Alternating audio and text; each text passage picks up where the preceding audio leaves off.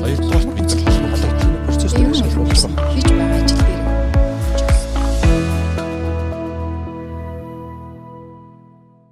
За өдрийн мэнд төргийн бизнесийн подкастын сонсогчдод за манай 11 сарын вебинар цовруул вебинарууд сурал подкастууд эхэлж байна. За бизнесмен дижитал 2020 11 сарынхаа вебинар сэдвээр маркетингийн сэдвийг сонгосон байгаа. За ингээд э, манай хамгийн ихний вебинарыг орох зочин маань манай студид ирээд байна. За энэ хүн бол брэнд арт маркетинг агентлагийн үүсгэн байгуулагч Захирал Мөнгөн сар өдрийн мэнд төргий. Сайн байна уу? Аа сонсогчд, үзэгчид та бүхэндээ энэ өдрийн мэндийг хүргэе. Тэгээд манай бизнесийн байн сайтаас за энэ байгууллагаас маань аа хамгийн их чухал гэдэг юм уу? Халуун юм сэдв барьж авч 11 сарынхаа вебинарыг хийх болсон дэх таатай байна. Тийм баяртай байна. За баярлалаа. За тэгэхээр мөнгө сар захирал маань ирэх одоо мегмар арихт үе 11 сарын 1-нд 19 цагаас брэнд төгжүүлэлт болон одоо ребрендингийг юу яаж хийх вэ гэдэг сэдвээр вебинар орно. За тэгээд өнөөдөр бид тэр энэ сэдвийг тодорхойлж юм уу те тойрж ярина. А вебинар дээр бол мэдээж илүү аргачлал талаас презентацэнд ярих учраас энд асуулт хариулт гэдэг арай өөр форматаар явагддаг. За тэгэхээр танд би нэг иймэрхүү асуултууд бэлдсэн. Брэнд гэхээр угаасаа үргэлж сонирхолтой сэдвтэй нөгөө нэг одоо юу гэдгийг ямар ямар нэгэн шинэ үйлчлэгээ бараа бүтээгдэхүүн гарах болгонд дагалж явах хэрэгтэй юм одоо үйл ажиллагаа гэдэг те. Тэгэхээр одоо за би ингэж асуух гээд байгаа. Ер нь бүтээгдэхүүн хөгжүүлэлт эхлэхээс өмнө заавал хийх ёстой судалгаач гэдэг юм ер нь заавал мэдчих ёстой зүйл гэвэл яг та нэг 2 3 гэдэг нэг цөөх хийдийг хэлвэл. Окей. За ер нь бол альва бизнес эрхлэгч гэдэг юм уу байгууллага хин нэг үнд зах зээл шинэ бүтээгдэхүүн үйлчилгээ гаргахдаа мэдээж хэрэгжийн хүсэл нь бол тэнд маш их одоо нөөцөө зарцуулж байгаа. Санхүүгийн байд юм уу хүчний цаг хугацаа. Тэгэхээр амжилттай байгаасаа гэж хүснэ Тийм. Тэгэхээр амжилттай байхын тулд бид нэр юуг мэдж явах хэрэгтэй вэ гэхээр тухайн гаргаж байгаа бүтээгдэхүүн үйлчилгээ маань яг хэрэглэгчин ямар асуудлыг шийддэг байх вэ? Тэ? Үнэхээр ингээ хэрэглэгчдэд тэр чин зах зээл дээр цоо шинэ бүтээгдэхүүн болоод гарахгүй байхгүй юу. Яг ижил төрлийн төстэй одоо бүтээгдэхүүн үйлчлэгээ хідэн мянгаараа байж. Ялангуяа манай дотоодын зах зээл бол бараг 80 90 тий бараг 100% шахуу одоо импортын бүтээгдэхүүнээс хамааралтай шүү дээ. Бүх салбартаа. Тэгэхээр гол өрсөлдөгч маань дэлхийн зах зээл дээр аль хэдийн одоо хүчээ авцсан ийм бүтээгдэхүүн үйлчилгээнүүд байдаг А тийм болохоор ер нь бол бид нар миний одоо манай компани бодож байгаа шинэ бүтээгдэхүүн маань хэрэглэгчин ямар нэгэн асуудлыг үнэхээр шийдэж чадж гэнэ үү те а тэнд бусад бүтээгдэхүүнээс илүү үнцийн ашиг тусыг өгч чадж гэнэ үгүй юу гэдгийг л хамгийн түрүүнд харах хэрэгтэй. А тэгээд яг хуу брэнд бүтээхэд ер нь бол тэр зорилго гэж хэлж болно. Тэгээ брендинг концепц гэж бид нар ярьдیں л та. Яг мөн чанар нэгцийн зорилго нь бизнес учраас ашиг олох нь бол тодорхой ойлгомжтой. А гэхдээ яг тухайн бүтээгдэхүүн үйлчилгээ маань нийгэмд байгаа юм уу эсвэл тухайн хүний амьдралыг илүү сайн сайхан болгох ямар зүйлийг хийж өгөх гэж байгаа вэ? Үнэхээр чадахгүй юу гэдгийг төлөвлөх хэрэгтэй. А тэгээд тэрний тэрийг бодоод тэр тэхийн тулд бид нэр зах зээл дээр яг бусад ижил төстэй шууд болон шууд бус өрсөлдөгч бүтээгдэхүүнүүд нь ямар байгаа юм хэрэглэгчд одоо ямар хэрэгцээ шаардлага те байгаа юм. За тэгээд юу хүсэж байгаа юм? А тэгээд зах зээлийн чиг хандлагч гэдэг юм уу? Цаашаага хаашаа явж байгаа. Ер нь нийгэм соёлын хүчин зүйл те бидний амьдралын хэв маяг яаж өөрчлөгдөж байгаа вэ гэдгийг өнөөдөр биш эх жил биш те 5 10 жилийн цаатгыг харж иж өнөөдөр бид нэр өрсөлдөхөц хүчтэй брэнд гаргана гэсэн үг. Тэгэхээр тэр одоо нөгөө нэг судалгаанууд байгаа л да маркетингийн судалгаануудыг иж бүрнээр нь ер нь бол зайлшгүй хийгээд за хүнээр бол бид нар ямар нэгэн одоо юу одоо эрүүл мэндийн асуудалтай байлаа гэхэд 360 градус судалгаа хийдэг штэ. Асуудалгүй ч байж болно л да. Ер нь хаяа нэг өөрийгөө шинжилгээнд оруулцдаг. Тэгэхээр тэрийг харж агаад за би яг зах зээлийн энэ одоо нөгөө нэг сегмент дээр. Одоо юу гэдгийг шингэн хүнс байлаа гэж ботход дотор айгүй олон хуваагддаг штэ тий алкогол гэдэг юм уунда. За тэгэл 100% жуус гэд ингээд. Тэгэхээр яг аль зах зээл дээр нь эрүүл мэндийн бүтээгдэхүүн тоглох вэ гэдгээ сонгох хэрэгтэй. Тэр дотор хинд зориулж бүтээгдэхүүнээ гаргахын тэгээ ямар үнцний ашиг тусыг өгөх юм бодох хэрэгтэй байна. Тэгээ асуудал шийдэх гэдэг чухал point тайллаа. Тэгэхээр юу гэдгийг би юу гэж асах гээд нэхэр одоо яг орчин үед тэг яг ер нь нийгэмд зах зээлд ямар тийм тренд одоо сэдвүүд ер нь мод болоод энэ одоо юу гэдгийг ногоон хөгжлгээл одоо бараг л төсөл болгоо ярьдаг болж те ер нь яг тэр нэг одоо апплиац хийх гэж ярьдаг те хүмүүсийн дунд тренд болж байгаа тэр нэг гоё сэдвүүдээр дөрөөлөх те тэр талаар ярил. Яг шинэ бүтээгдэхүүн бидний одоо хамгийн одоо их яригдж байгаа тий халуун гэх юм уу? А гэхдээ шинэ байгаа зүйл бол ерөөсөө л ногоон бизнес байгаа тий. А ногоон буюу одоо sustainable бизнес гэдэг юм ярьж байгаа. Тэгээ энэ юу вэ гэхээр хүн дээлтэй байх байгаль хүрээлэн байгаа орчин дээлтэй байх а тэгээ хийж байгаа тухайн бизнес маань эдийн засгийн үр ашигтай байх гэсэн энэ чиглэл рүү явж байгаа. Тэгэхээр яагаад ингээ энэ ийм хурц байгаа юм бэ гэхээр мэдээж бид нар ганцхан дэлхийдээ өөр нүгэ шилжчих тий одоохондоо өө болохгүй бол явчих тий өөр гэх газар байхгүй. Тэгэхээр энэ нөгөө экологийн тэнцвэрт байдал одоо байгаа энэ бид нар экосистемээ аль болох тий нөгөө сайнаар нь гэдэг юм уу? Нөхцөлийн дордуулахгүйгээр авч үлдэх болж өгвөл нөхөн сэргээх гэсэн энэ чиглэл рүү явж байгаа болохоор бизнес эргээд нөгөө нэг байгаль дээр байгаа шахагддаг болон шахагддаггүй нөөцтэй эрчим хүч за юу вэ? За тэгээ CO2 тэ энэ нөхцөл хүчлийн.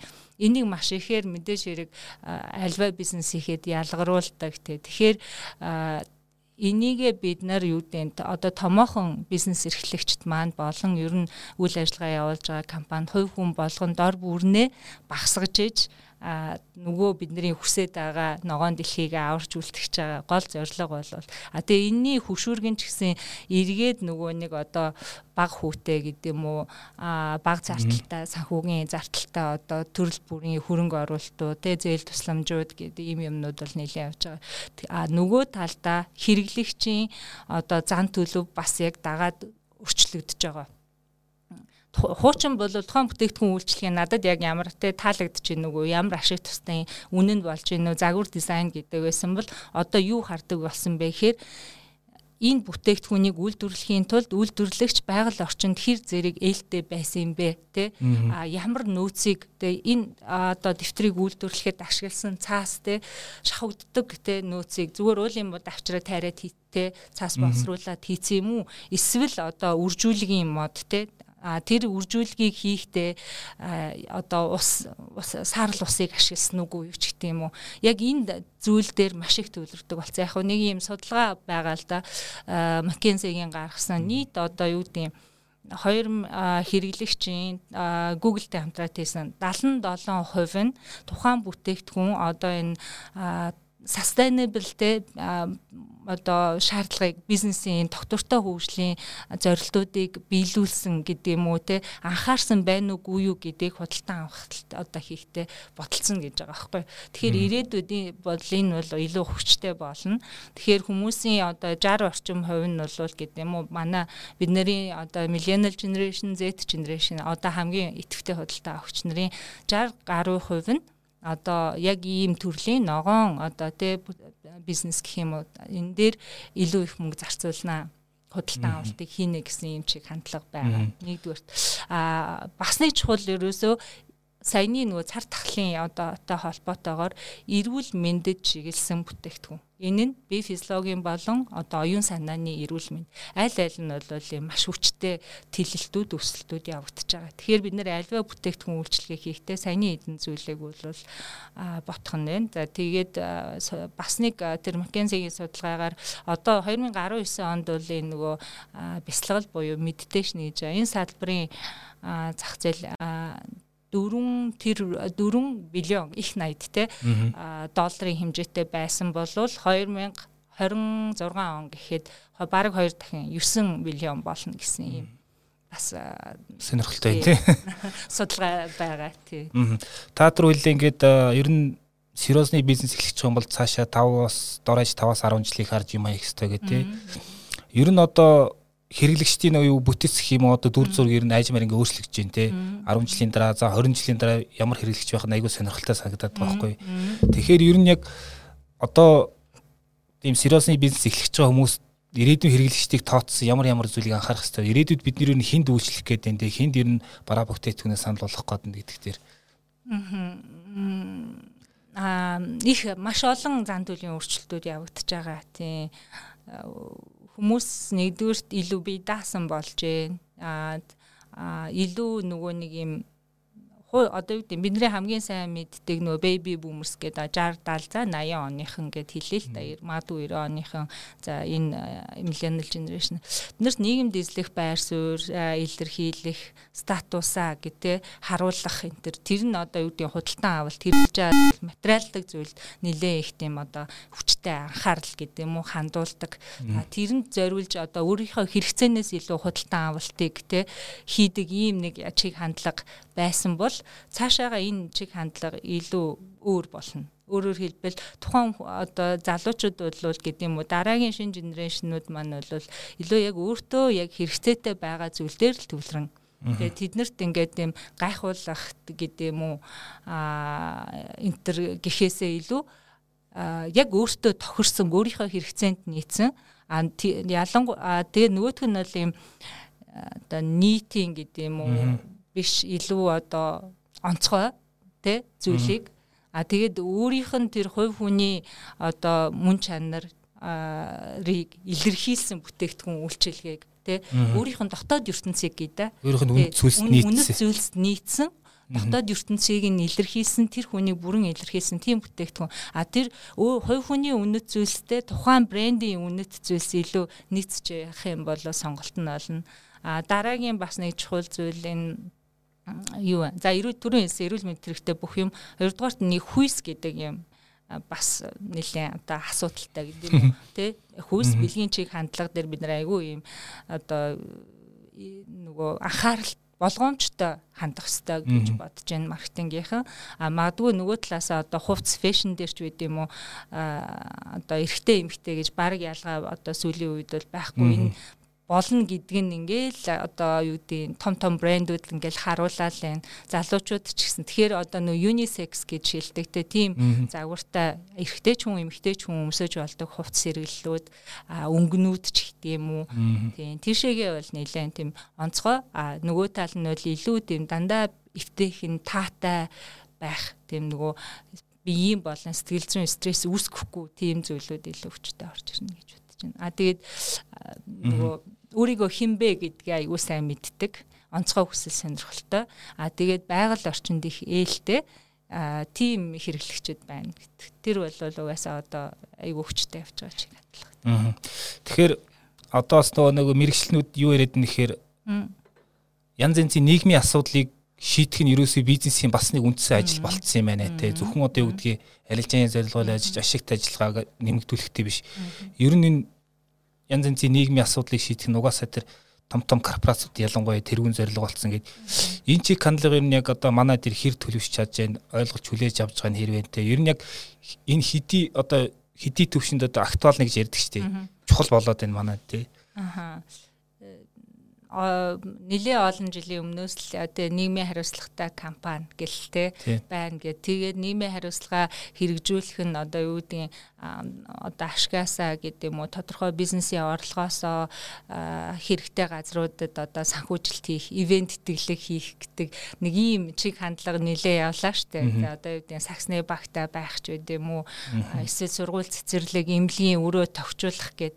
Тэгэхээр энэ юу маань яг нөгөө явж ийн л да тэр чиг хандлагыг манай бизнес эрхлэгчид э, харж ийн эхнээсээ мэдэрч ийн. Тэгээ өөрсдийнхөө одоо юу гэдэг ойлгож байгаа төвшөндөө болон одоо боломжийнхоо хэмжээнд ингээ хийгээ явж байгаа. А тэгтээ хамгийн гол том санаа нь түрүүний хэлсэн. Одоо хийж байгаа бизнес маань байгаль орчин дээлтэй үхэлдэй байхгүй юу. Түүнээс биш ямар ч хамаагүй аргаар тий одоо гэдэг нөгөө нэг бидний дургу цайлаадаг одоо газраа ухаад байгалийн одоо эрдэс баялгаа авчаад ч гэдэм үү. Тэгэл ингээл олсон ашгийнхаа маш багахан хэсгээр ямар нэгэн сайн үйлсэд зориулчих юм бол энэ нийгмийн хариуцлагатай компани биш болоод байгаа байхгүй юу биз хийж байгаа бизнес нь бүхэлдээ хүнд болон хүрээлэн байгаа орчинд ээлтэй тэгээд дээрэс нь эдийн засгийн үр ашигтай байх. Ишээгээ чиглэж байгаа ингэхгүй бол болохгүй гэдэг нь одоо бүх талаас. Яг бид нар ингээд нийгэм дээр оршиж штэ ганцаархнаа биш хэрэглэгчийн хүсэл сэтгэл ч гэсэн энд одоо тий хамаатай болоод тэрнгээр эргээгээд нөгөө бизнесүүд маш хагдаад эхэлнэ. Хэрэглэгчд сонгохоо болоод илүү нөгөө ээлтэй бизнесүүдээ гэдэг юм уу ногоон бизнесийг сонгоод ирэхээр хүссэн хүсээгүй одоо өөрчлөгдөнө гэж би бол бодож байгаа тий. Аа эхнээсээ компаниуд бол одоо ялангуяа зах зээлийн одоо оюун санааны манлайлагчд гэдэг юм уу зах зээлийн чиг дэлхийн зах зээлийн чиг хандлагыг хараад явж байгаа компаниуд маань хийл хилдэг л дээ. Тэгэл нөгөө ашиглаж байгаа сар одоо үйлдвэрт ашиглаж байгаа усаа эргээ цэвэршүүлэх тэр цэвэршүүлсэн одоо юу гэдэг усаараа одоо газраа услах байд юм уу А тэгээд э, юу болж байна? Гээд а зарим маань нөгөө за мод услах гих мэт. А зарим одоо ялангуяа нөгөө нэг кашмирийн үйлдвэрүүд дэлхийн зах зээл дээр манайхан бүтээгдэхүүнээ түүхийд материалаа нэлээд гаргаж байгаа. Эргээд хамтарч ажиллаж байгаа одоо нөгөө түншрүүдээс нь Chanel-аас байд юм уу те LV-гээс юу тавьж байгаа? Шаардлага тэр нь танаа одоо үйлдвэрлэж байгаа түүхийн эд материал чинь ногоон тэгээд байгаль орчинд эрчим хүчний хэмнэлттэй байх хэвээр та нар саарл ууштай ашигласан байх хэвээр гэд тэгэхээр эргээд нөгөө нэг нөхөн сэргээгдэх эрчим хүчийг ашиглаж гэнэ үгүй юу гэдгийг шаардлага тавиад хэрвээ үнэхээр ашиглаж ивэл түүхийд материалын худалдаа авалт хийж байгаа байхгүй юу. Ийм болж байгаа болохоор айл аль талаасаа ер нь угаасаа нийгэм хариуцлах гэдэг юм нүг бизнес моделийнх нь баг салшгүй нэг хэсэг болол явчлаа л да. Тийм заавал тийм байх. Тэгэхээр одоо илүү нөгөө Монголтой холбоотой асуулт тавих гэдэг юм л да.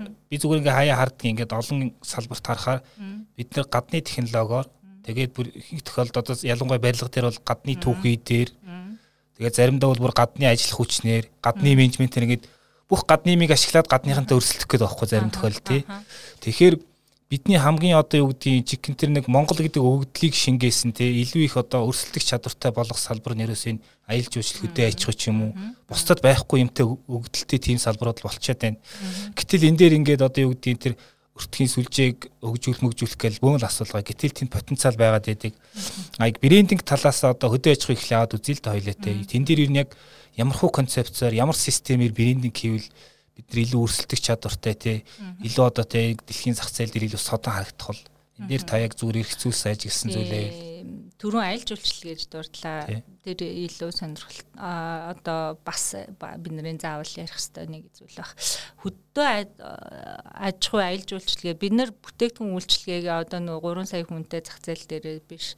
Илүү нөгөө одоо дэлхий рүү гаргах те экспортод гаргах талаар ботхоор манад түүхийн эд материал нь одоо байдаг ургадаг ч юм уу тийм салбараар л бид нэр гарч чадах байхгүй юу. Түүнээс биш одоо юу гэдэг Италиас арьс импортлоо тий гутал гэдэг тэр үнэхээр өрсөлдөх чадвар байхгүй хэцүү болно. Мадгүй загвар дизайнераа чадлаа гэхэд өн өртгийн хувьд бол өрсөлдөхгүй болчихно тий.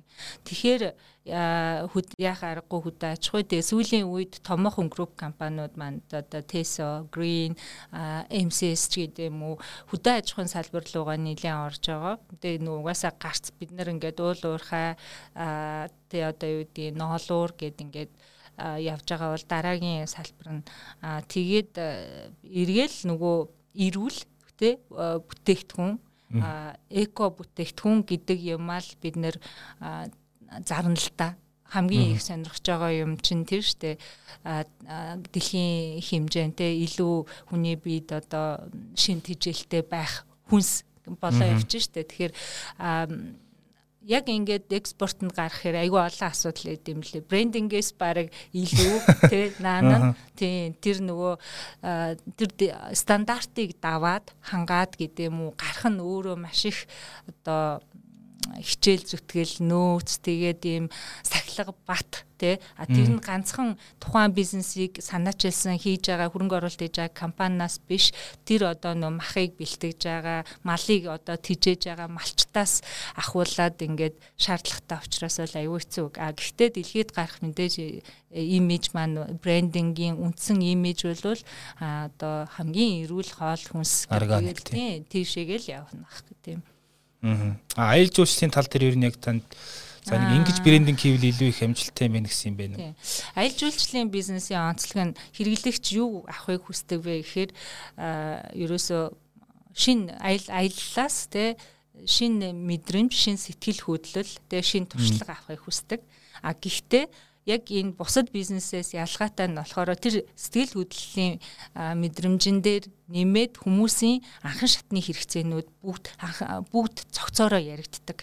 Аяллаа бүтээгдэхүүн хөгжүүлэлт хийхэд брендинг хийхэд тэнд юу байх вэ гэхээр хоол тэ байр сууц аюулгүй байдал гэд ингээд энэ тав тух гэд энэ бүх юмнууд нөгөө нэг тэр сэтгэл хөдлөлийг аваад одоо юу гэдэг байгалийн нэх гой үзэсгэлэнтэй газар эсвэл түүх турсгалын очоод тэрийг үзье гэхээр хажууд нь хамт дандаа тэр нөгөө аюулгүй байдал нь хоол нь тэ одоо амрах байр сууц нь давхар явж идэг. Тэгэхээр бид миний зүгээр анзаарснаар манай аялал жуулчлалын байгууллагууд тэр хэсгийг нь одоо яг 100% гэдэг юм уу та сайн бодолцохгүй байна. Би бол бүтээгдэхүүн хөгжүүлэлттэй хангалттай яг ингээд одоо шудраг хэлэх юм бол тэ хангалттай төвшин тийхгүй зүгээр байгалийн үзэсгэлэн тэр өгөгдөлтөөр тулгуурлаад а тий осолтгүй нэг юм ялангуяа манай жуулчны баазууд бол эргээд нөгөө тэрхүүн нэг хоног одоо төрүүлээд нэг юм хончоод явдаг газар байх гээд байгаа байхгүй да.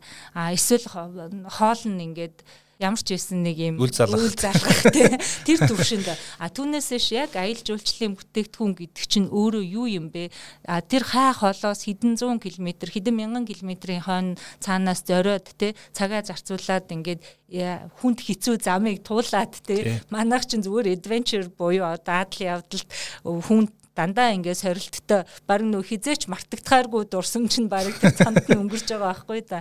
Тэгэхээр ялгаатай нь маш их ядарч ирж гээ. Тэгээ тэр нөгөө нэг нэг газар отоо очоод амрах гэд амраад гоё зүйл тэр шин мэдрэмжийг авахын тулд тэгэхээр бусад үйлчилгээнүүдийг нь бид нар аяйггүй сайн хамтд нь бодсон бүтээгдэхүүн хөгжүүлэлт хийх хэрэгтэй. А тэгээд яг хамгийн сайн одоо өрсөлдөх чадвартай бүтээгдэхүүн одоо юу байх вэ гэхээр хэрэглэгчийн асуудлыг бид нэр таньж мэдсэн байх хэрэгтэй. Хоёрдугаарт инновац байх хэрэгтэй. Буюу технологи бид нэр ашигладаг. А тэгээ гуравдугаарт болохоор үйлчилгээгээр ялгарч байгаа байхгүй. Тэгэхээр энэ бүх зүйл юун дээр байна вэ гэхээр энэ аялал жуулчлал дээр байж байна. А тэгээд ногоон байх. Тэгээ нөгөө эргээл нөгөө байгаль орчинд хүний одоо хөлийн мөрөөс өөр тэгээ одоо тэнд ямар нэгэн сүрэг нөлөө үзүүлээгүй байх тийм хэмжээнд бид нэр хөгжүүлэх юм бол. А түүнээс үзүүлж харуулах юм сонирхолтой тэр одоо юу гэдгийг контент нь бол байна л та. Тэгээ тэрийгэ үзүүлэхэд тэр өгөх сэтгэл ханамжтэй давтан худалдан авалт. Нөх олон хүн авчрах дээрээ анхаарал дэдэг болохоос биш нэг ирсэн хүнээ олон хоног байлгах, тав тухтай байлгах, дахиад ирүүлэх те а тэр нэг ирсэн хүнээс олж байгаа орлого нь илүү их байх дээр гэдэг юм уу анхаарахгүй байгаа байхгүй орлого их байхын тулд олон зүйлийг санал болгох хэрэгтэй болно шүү дээ.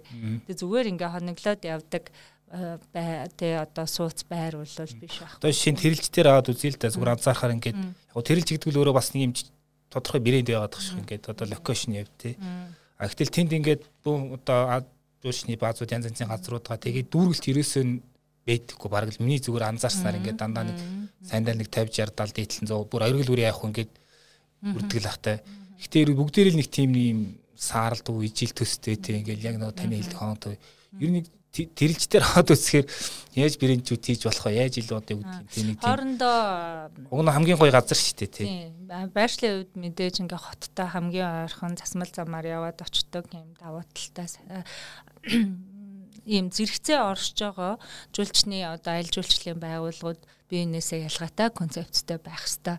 А тэгэхээр бидний одоо байгаа түгээмэл зүйлүүд бол ингээд хоорондоо тийм ялгамжит байдал нь маш сул гэх юм уу. Тийм бүтээгдэхүүнөө санал болгоод байна. А тэгэл нөгөө гэрээ тэгээ сууцыг л санал болгож байгаа. Тэнд хөтөлбөр гэдэг юм уу хүмүүсийг одоо баясгах те хүмүүс юм идүүтэймент шин мэдлэг аяллаас амралтаас те шин мэдлэг олох эсвэл одоо бие сэтгэлийн одоо одоо тайвшруулах амраах гих мэт янз бүрийн юм нөгөө аяллаа хөтөлбөрүүд бид нарт байхгүй байна. Тэнд те одоо гэр хоолноос үр санал болгож байгаа үйлчлэгээ харсан маш бага байна. Дээрээс нь ялгаатай бид нарт ингээд одоо нөө байрлаж байгаа гэрүүд манд бүгдээрээ баг ижлэхэн Тийм. Тэгэхээр ядчил одоо интерьерийн хувьд байд юм уу, экстерьерийн хувьд, гадна одоо ландшафтны хувьд энэ төр ялгаатай байх, өөр мэдрэмж төрүүлэхээр бусдаас өөр байх те одоо юу гэдэг зарим нь ингээд одоо анчны гэр шиг байдаг ч юм уу. А зарим нь илүү одоо тэр юуны мэдгүй хөвсгөлд бол одоо далайн юу шиг байх одоо далайн ирэг дээр байдаг учраас тийм далайн уур амьсгалтай байдаг гэдэг нь биднэрт нөгөө нэг санаа юу нь бол ерөөсө дутхгүй байхгүй. А тэгээд нөгөө бусад ийм аялал жуулчлал хөгжсөн орны жишээ ямар байдаг вэ? Гэхээр нэг иргэний дагуу ч юм уу нэг байршилт ингээд игнээд ингээд байж байгаа жуулчны баазуудыг бүгдийн хоорондоо өөр одоо контенттэй өөр концепттэй байхыг санал болгодог. Тэгжээж тэнд нөгөө нэг бүгдээрээ амжилттай ажилладаг нэг тийм өөрөөр хэлбэл хэрвээ манайх одоо вайнаар үйлчилдэг тий ийш илүү тийшээ шарсан махаар хоол санал болгодог бол манай зэрэгэлдэх э, пивнийх байх. А тэг хэрэглэгч өөрөө сонгон те би ингээд айрг уумаар байна. Илүү монгол хоолнд дуртай гэвэл яг тэрийг санал болгодог бац дээрээ очино те а тэгээ нөгөө гэр бүлээрээ явхад таатай байгаа бол тэр илүү айдуу зөөлөн намуун те уур амьсгалтай хүүхдэд дээлтэй орчинтой. А үгүй бол одоо юу гэдэг найс нөхдөөрөө хосоороо очих байгаа болвол арай дуу чимээтэй ч гэдэг юм уу? Entertainment тал нь арай илүү орой одоо амд тоглолт болдог ч гэдэг юм уу? Ийм ингээд өөр контентуудтай байх. А бас нэг юм зүгээр үний хувьд хитрхи одоо нөгөө нэг хитийцэн гэдэг юм уу да? Үнтэй байгаа болов гэж анзаарагддаг. А маркетингийн одоо энэ чиг хандлагаар болвол сайн бүтээгдэхүүнийг хамгийн боломжит одоо үнээр санал болгоорой гэд тэр нөгөө нэг э, өндөр ашиг гэхээсээ илүү нөгөө цөөхөн цөөхөн хүнээс хүнд үйлчлэхийг бодоод байна л да. Тэгээ тэндээс ингээд нийт борлуулалтын орлогоо ботчдөг. А хэрвээ тэрэн дээр бид нэр аягүй сайн тооцоололууд хийж мэдээж хэрэг жаргал зовлон асуудал байдаг бах тий угаасаа бүх салбарт байгаа. Тэгэхээр магадгүй одоо 250 мянган төгрөг байгаа гэрээ бид нэр 150 мянга ч үт юм хэд байдیں۔ болох юм болвол хідэн хүн орох юм. Нөгөө 250 байхаар тэнд ингээ хонжогоо хүний тоо хоногийн тоо энэ төр ингээ багасаад явчихжтэй тэр чинь худалдан авах чадвартай хүний одоо талаасанд байгаа мөнгөний хэмжээтэй шууд хамааралтай борлуулалт чинь. Тэгэхээр бид нар яг аль зах зээл дээр нь тоолохын одоо бүгд одоо ингээд тэрэлжийг харахаар бүгдээрээ л үнэтэй тий нөөний зах зээлийн нэг 20 хүрэхгүй хувийг эзэлдэг тий өндөр зэрэглэлийн гэдэг юм худалдан авах чадвар сайтай зах зээл дээр тоглох гээд байгаа байхгүй да. Гэтэл цаана нь одоо 70 80% нь тий гэдэг юм уу. Бас нэг ингээд гоё аялчмаар гэдэг тий. Тий гоё аялчмаар байна. Тэгээ тэнд нөгөө нэг нэг хоёр хоноход бид нар юу одоо хийсэн үзэж харсан чухал болохоос биш одоо гэрт хідэн төгрөг төлж байгаа нь бас яг үнэндээ сонирхолтой биш шүү дээ тий. Тэгэхээр танаа бас нөө барилгын салбарт одоо брендинг үйлчлэгээ гэдэг бас одоо манай бас нэг гол салбарын нэгтэй. Бас л аюул олон юмтай холбогддог юм салбар. Тэгэхээр та зүгээр компаниуд зөвлөхөд ер нь яг брендинг талаас нь ямар гол зүйлүүдийг байнга ингэж зөвлөдөг вэ те. Одоо ягаад тэгэхээр банаг барилгын компанид нэг юм дутагдал байгаад байгаа ингээл амар гоё ингээл нэг хосууд хүүхдэд хөтлөөл алхаж байгаа нэг оройлгоход те. Гэтэл одоо юу гэдгийг Монголд 2 300 мянган хөгжлийн бэрхшээл төвөн байна те. Энэ энэ бол нэг барилгын салбар илүү хамаатай байхгүй. Гэтэл ингээд юу гэдгийг санаатай санаагүй юм одоо discrimination те явагдаад байгаа юм шиг Нэг иймэрхүү алдаанд бай. Ер нь яг таны анзаарснаар ямар гол нийтлэг алдаа байна те бас яг тэр барилгыг хөгжүүлж байгаа төсөл хөгжүүлж байгаа газрууд бас гол нийтлэг зөвлөдөг зүйл нь юу вэ энэ дээр? Одоо энэ барилгын салбарын хуучин гэдэг юм уу? Нэлээд хэдэн жилийн өмнө бол бид нэ барилгажилт одоо дөнгөж явагдаж эхэлж исэн шин суурьшлийн бүсүүд эхэлж исэн үед бол одоо юу ч барьсан гээ да зарчдаг тий байсан. Одоо ингээд өрсөлдөө илүү хүчтэй болоод эхлэхээр нөгөө дахиад ялгарл гэдэг зүйл айгүй чухал болоод эхэлж байгаа. Тэгэхээр энд нөгөө анзаархаар өө би тэдэн төсөл хэрэгжүүлжсэн ингэжсэн тэгжсэн нэг иймэрхүү юм хийчихэд болно. А эсвэл одоо тэд нар нэг тиймэрхүү юм хийгээд байна. Энэ нь амжилттай явчлаа. Тэгэхээр иймэрхүү юм хийхэд болох юм байна гэд нэг юм туршлага дээрээ үндэслсэн гэдэг юм уу? А тэ өмнөх туршлага дээрээ үндэслээд төсөл хийгээд а тий тэр нь эргээд нөгөө орчин үеийн гэдэг юм одоогийн хэрэглэгчдийн хүсэл тэ хэрэгцээ шаардлагад нийцэхгүй байх одоо зүйл бол аюух байна. Тэгэхээр яг ингээ харахаар сүүлийн жилүүдийн тухайд эргээл нөгөө концепцийн тухай л яригдчихэж байгаа. Аа нийт одоо зах зээл дээр байгаа барилгын төслүүдийн за 60 төслүүд 60 72 сарын хугацаанд тэгээ 65% борлуулалт хийдэг. Одоо дунджаар штэ. Зарим төслүүд бол мэдээж баригдаж дуусаа, зарагдаад тусдаг төслүүд ч байна. А гэхдээ болвол ингээд яг дундчлаад аваад үцхээр. Тэгэхээр тэр нөгөө нэг хамгийн их зарцуулах ёстой зүйл нь одоо анханасаа яг юг хийвэл зах зээл дээр нь өрсөлдөх өрсөлдөхөөц байхын хэрэглэгч яагаад сонгохын гэдэг зүйл дээр л бид нар маш их тэр нөгөө нэг анхаарлаа хандуулж төлөвлөлтөө концепцоо зөв хийх тэнд цаг зарцуулах хэрэгтэй юм шиг санагдаж байгаа. Тэгээ түрүүний хэлээд байгаа а тэр нөгөө хөгжлийн бэрхшээлтэй гэдэг юм уу те тэр хүмүүсийг одоо харьцангуй компаниуд ингээд бодож бодоод ингээд одоо шаардлагач гэдэг юм уу цаахнаасаа байна л да. Одоо ингээд тэргийн зэртэй явах боломжтой байх гэд яг тэгээд тэрэн дээр яг стандартын дагуу үнэхээр тэр хийж гин үгүй юу гэдэг нь бас асуудалтай байдаг. Тэргийн зэртэй үний явдаг зам хийцэн мөртлөө багтахгүй байх тэр налуугийн хэмжээ хэтэрхий өндөр байх ч гэдэг юм уу те гих мэд а одоо ингээл яг хуу 0 хүртэлтэй ариун цэврийн өрөө төлөвлөсөн байна. Гэтэ тэнд ингээ зарим нь бол үнэхээр хийцэн байгаа нь сайн талархууштай мөртлөө яг ороод нөгөө тэрэгтэйгээ ороод ингээд тэнд бицсахад ч гэдэм багтахгүй байх. Тэгээд тэр нөө эргономикийн зөв тооцоогүй гэх мэт юмнууд байна л да.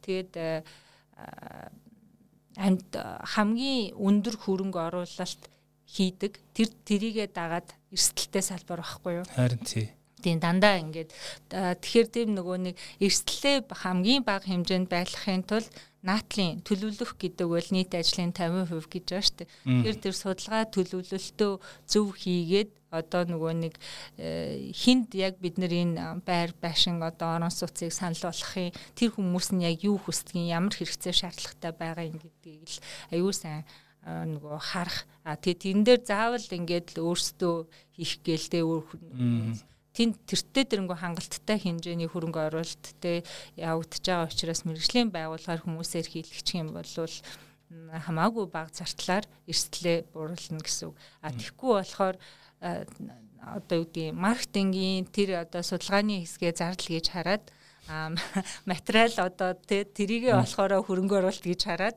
а тэгснийхаа дараа барилгаа ингээ босоод дууссны дараа зарххээр ингээ тэн зарагдахгүй болохоор эргээд тэр хамгийн гоо нэгтэй машин дэрэг үгэн те байр сав авал гэд нөгөө дараагийн сурталчилгааны зардал нөгөө нэг анх төлөвлөж исэн анх зарцуулж болох судалгаан зарцуулж болох байсан одоо маркетинг брендинг зарцуулж байсан зардлаас хэд дахин илүү мөнгө зарцуулж байна а яг бодтойгоор а хоёрдугаарт бол тэр чинь нөгөө нэг барилга чи өөрөө хасгаас эхэлж байгаа газрын үн гэдэг зүйлээс те шууд эхлээд явж байгаа. Я тэрийг ингээд нөгөө ашигчгүй алдагдalchгүй болох цэг чинь ингээд барилга өөрөө би явагдаад эхний одоо юу гэдэг 15 25% нь борлогдсны дараа ирж байгаа байхгүй. Тэгээд тэр нь хугацаатай шууд хамааралтай гүйцэтгэл хийгдэж байгаа. Барилга чинь нэг л баригдсан бол байнга мөнгө авч шít. Тэгэл усгал зардал дандаа зарталтай байхгүй. Зардал дандаа ингээд нэмэгдээ явж байдаг тийм өөрөө онцлогтой болчоор болчиж болтгоо. Эсэгчлээ зарыг гээд тийм одоо өөр бизнес шиг тийм юм байхгүй шүү дээ энэ амар хөрөнгө зарж барьчаад амар муухай үйлчлэгээтэй бол тэгэл хамгийн имэлтэй юм болох л тийм нэг ямиг нөгөө байр одоо орон сууц хүмүүний анхан шатны хэрэгцээ гэхээсээ илүү шинэ байр гэдэг үл хүмүүст шинэ амьдралын одоо үеийг гэдэг юм уу хэв маягийг санал болгож байгаа байхгүй. Тэгээ тэрийгэл тэгж үнэхэр чадж гэнэ үгүй юу? А эсвэл зүгээр л бид нэр одоо сууц гэдэг юм уу да тэгээ толгой хорогдох газар санал болгоод байна үгүй юу гэд тэрийгэ а тэгээд нийт хэрэглэгчийнх нь одоо байр худалдаа авч байгаа хүмүүсийн хэдэн хувь нь өөрсдөө одоо нөгөө амьдралын чанараа сайжруулах гэж авж байгаа. А хэдэн хувь нь үнэхээр яг анхны одоо сууц нь байгаа тэр гэдэг л оролцох ёстой л доо. Тэрэндээ тааруулж. Тэгээ би яг аль зах зээл рүү аль хэрэглэгч рүү сегмент рүү хандсан бүтээгдэхүүн санал болгож байгаа вэ гэдгээ эхнээсээ зөв харж ээж хийн штэ. Тэгэхээр тэрийг зөв тодорхойлж ээж нөгөө барихчаа байшин маань барилга маань өөрөө өөр концепттэй үр шийдэлтэй болоод явна. Тэгэхээр одоо жижиг дунд бизнестэй холбогдуулж асуух гээд одоо манай Монголын комод ихэнх л жижиг дунд шүү дээ тий. Янз янзын салбарт ажиллаж байгаа. Тэгэхээр том компаниуд ч тийм масс брендинг хийх зардал угаасаа байдаггүй тий. Ер нь тэгээд тэгэхээр жижиг дундын хувьд ер нь яг тийм брендинг их ухаалаг одоо стратеги гэвэл юу вэ? Ер нь зардал багтай брендинг хийх ямар боломжууд байна энэ дээр та Ер нь жижиг компанид брендинг яаж явагдах хэвээр тий. Тий. Тэгэхээр яг түрүүний хэлдгээр өөрөө бас хэлчлээ. Ухаалаг байх. Бид нэр нөгөө нэг одоо нөгөө худал үгийг мянга хэлвэл үнэн болдог гэдэг шиг яг анзаараад ахаар компаниуд янз бүр байна. Аа тэгээд нөгөө санхүүгийн чадвартай болцсон компаниуд бол давтамжаар гэдэг юм уу да. Хүмүүсийн оюун санаанд тоногшуулах аргыг маш их хэрэглээд байгаа.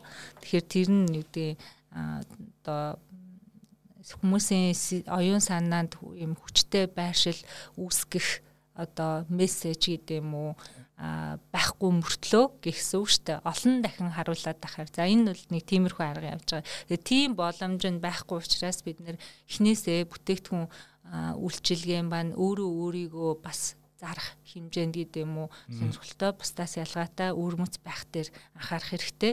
А тэгээд дараагийн хийж байгаа зүйлүүд маань нөгөө маш олон реклам сурчлагаа мэдээлэл хэдэн сая мэдээлэл дунд одоо тэгээ түгээр шуум дунд тий байж байгаа шүү дээ. Тэгэхээр тэр хүмүүс нөгөө зорилтод хэрэглэгчийн анхаарлыг татгууц хэмжээнд сонирхолтой байх хэрэгтэй. А тэгээ брендийнхаа сонирхолтой ийм анхаарал татгууц байна гэхээр нэг ийм ялгаатай андуураад байдаг гэх юм уу зүйл ийм алдаа гаргадаг зүйл байдаг.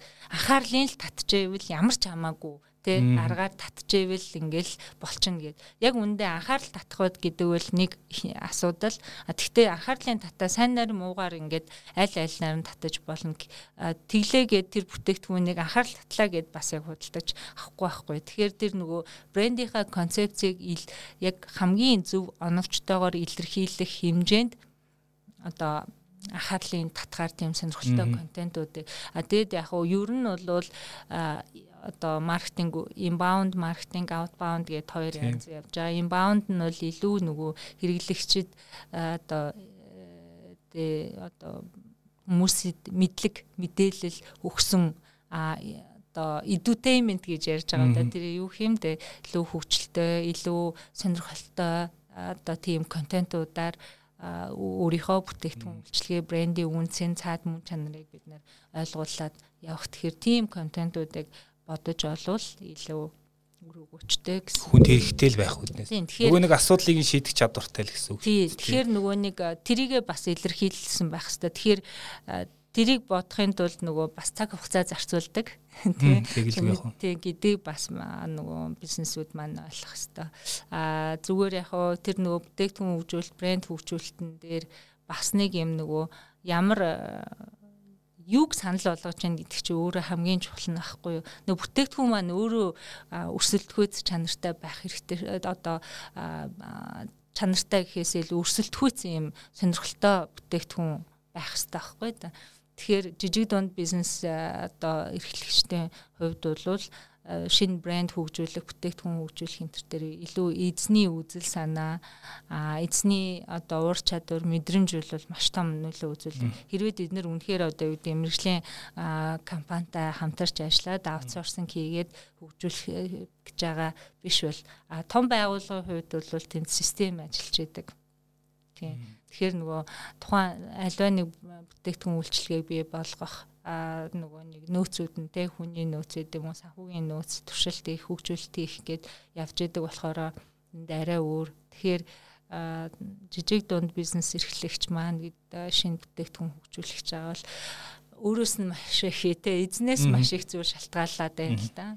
Тэрнээс гаднаас миний анзаарж байгаагаар жижиг компаниуд маань брендинг брендингийг одоо хөгжүүлж байгаа тэр үйл явц нь харилцагчийн үйлчлэгээ гэдэг бас сайн ойлгогдсон юм шиг. Одоо брендинг гэхээр тусдаа тийм супер тим одоо юу гэдгийг те хэрэгсэл байгаад байгаа юм шиг бодоод яг нэг харилцагчтай ингээ холбогдохдоо гаргаж байгаа үйлдэл болгон тэрийг нөгөө нэг бүрдүүлж байгаа гэдгийг сайн ойлгохгүй те ингээд алтаа гаргаад идэг юм шиг санагддаг. Тэгэхээр яагаад тэгэхээр манай зах зээл чинь одоо юу гэдгийг 7 хоногт нэг газар одоо нэг хүн нэг л гараад өнгөрөхөд одоо орлого олно гэж байхгүй шүү дээ. Хит хит орж ижил тэр одоо байнгын үйлчлүүлэгчийн үүдээр л яа Тийм болохоор тэн дээр алдаад юм шиг. Тэн дээр та бас аягүй сайн анзаарсан байна. Яг брэнд гэж яг юу юм бэ гэдэг дээр буцаад ирж байгаа байхгүй юу? Тий. Аа тэгэхээр хүмүүс одоо нийтлэг ойлголт бол бүтээгдэхүүн гаргаад тэрэндээ нэр өгөөд лого зохиогоод тий аа тэгээд сав баглаа бодол хийгээд ингээ гаргачаар энийгээ а тэгээд зах зээлд одоо ийм бүтээгдэхүүн гарлаа шүү гэж танилцуулчаар энийг брэнд болчлоо гэж үзээд байгаа байхгүй. Яг үнэндээ тийм биш байдаг. Энэ бол зүгээр л бүтээгдэхүүн гарч байгаа гэсэн. Бүх бүтээгдэхүүн л нэртэй штэ. Бүх бүтээгдэхүүн сав баглаа бодолтой штэ. Тэгжээж хүн төрдөг. Хизээ брэнд болдог вэ гэхээр тэр нөгөө нэг одоо бүтээгдэхүүн үйлчлэгээ маань өөрийн гэсэн мөн чанартай тий ер нь бол хүнтэй их адилхан. Өөрийн гэсэн одоо сүнстэй гэж хэлээ да тий. амтай болж иж тэр бол брэнд болдог. А тэрийг тийм болгохын тулд тэр юугаар дүүрдэг вэ? Өөрөөр хэлбэл ингээд яг энэ хоосон аяг шиг гэж үз байгаа байхгүй. Энэ одоо ингээд хэрэглэгчийн тэр customer experience гэж яриад байгаа. Таны түрүүний хэлсэн туршлагаар те сэтгэлээр те одоо юу гэдгийг хэрэгэлсэн одоо байдлаар тий за тэгэл санал сэтгэлээр таалагдж байгаа таалагдахгүй байгаа гэд энэ зүйлүүдээр тэр customer experience-ээр ингээд дүүрхээрээ тэр бол ингээд тэр брендинг болдог тийм илүү нөгөө амьд болж байгаа байхгүй юу? Тэгэхээр зүгээр л зах зээл дээр ингээд нэг сав баглаа бодол хийгээд нэр өгөөд гаргачихж байгаа бол тэр брэнд болчлоо гэсэн үг юусаа биш. А тэгэхээр тэр савыг дүүрэхийн тулд бид нар нөгөө хэрэглэгчийн үйлчилгээгээ сайн болгох ёстой тий. Бүтээгдэхүүн үйлчилгээ маань үнэхээр таалагдж гэнэ үгүй юу гэд. А тий анх яг юу гэж ботсон ямар асуудлыг шийдэж байгаа ямар ялгаатай ингэдгээ бид нар коммуникацид аягүй сайн оруулах хэрэгтэй. Үнэхээр сайн бүтээгдэхүүн гаргасан компаниуд байдаг. А тэрийгэ нөгөө нэг зорилтод хэрэглэгчтэй мэдээлэлгүй эсвэл мэдээлсэн ч тэр нь хангалттай биш эсвэл зөв арга замаар биш байснаас болоод ингээд нөгөө хангалттай хэмжээний үйлчлэгчтэй гэдэг юм уу хэрэглэгчтэй болоогүй байдаг ч юм байна.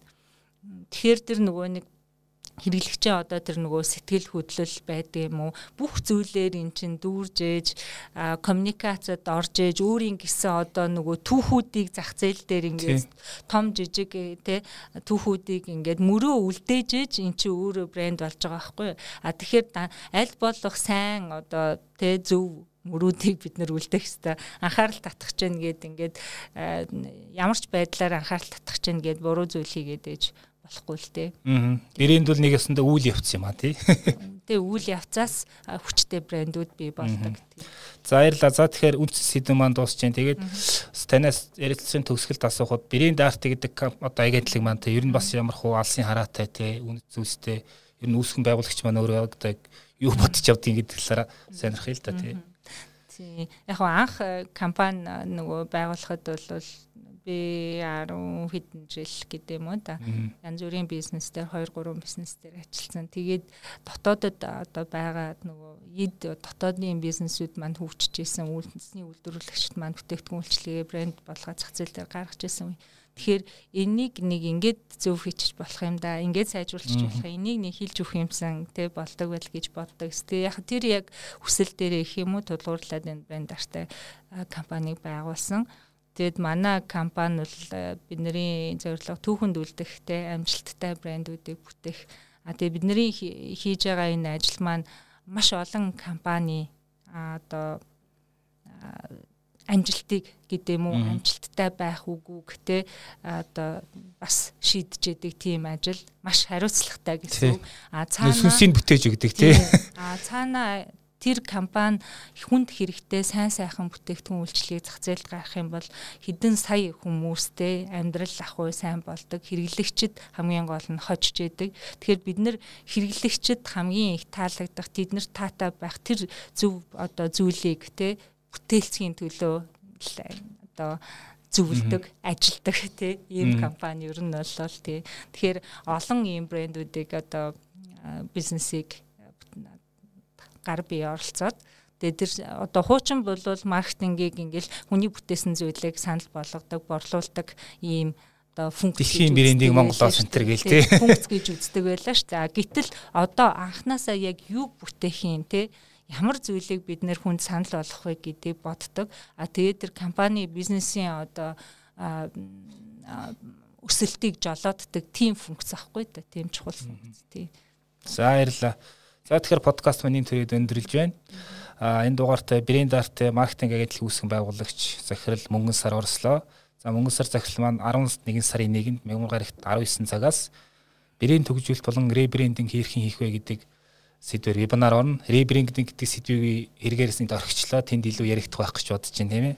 За ингээ вебинар дээр уулзцгаа баярлалаа. Баярлалаа. Одоо тий өнөөдрийнхөө тий подкастт дөрж оролцуулсан. За баярлалаа.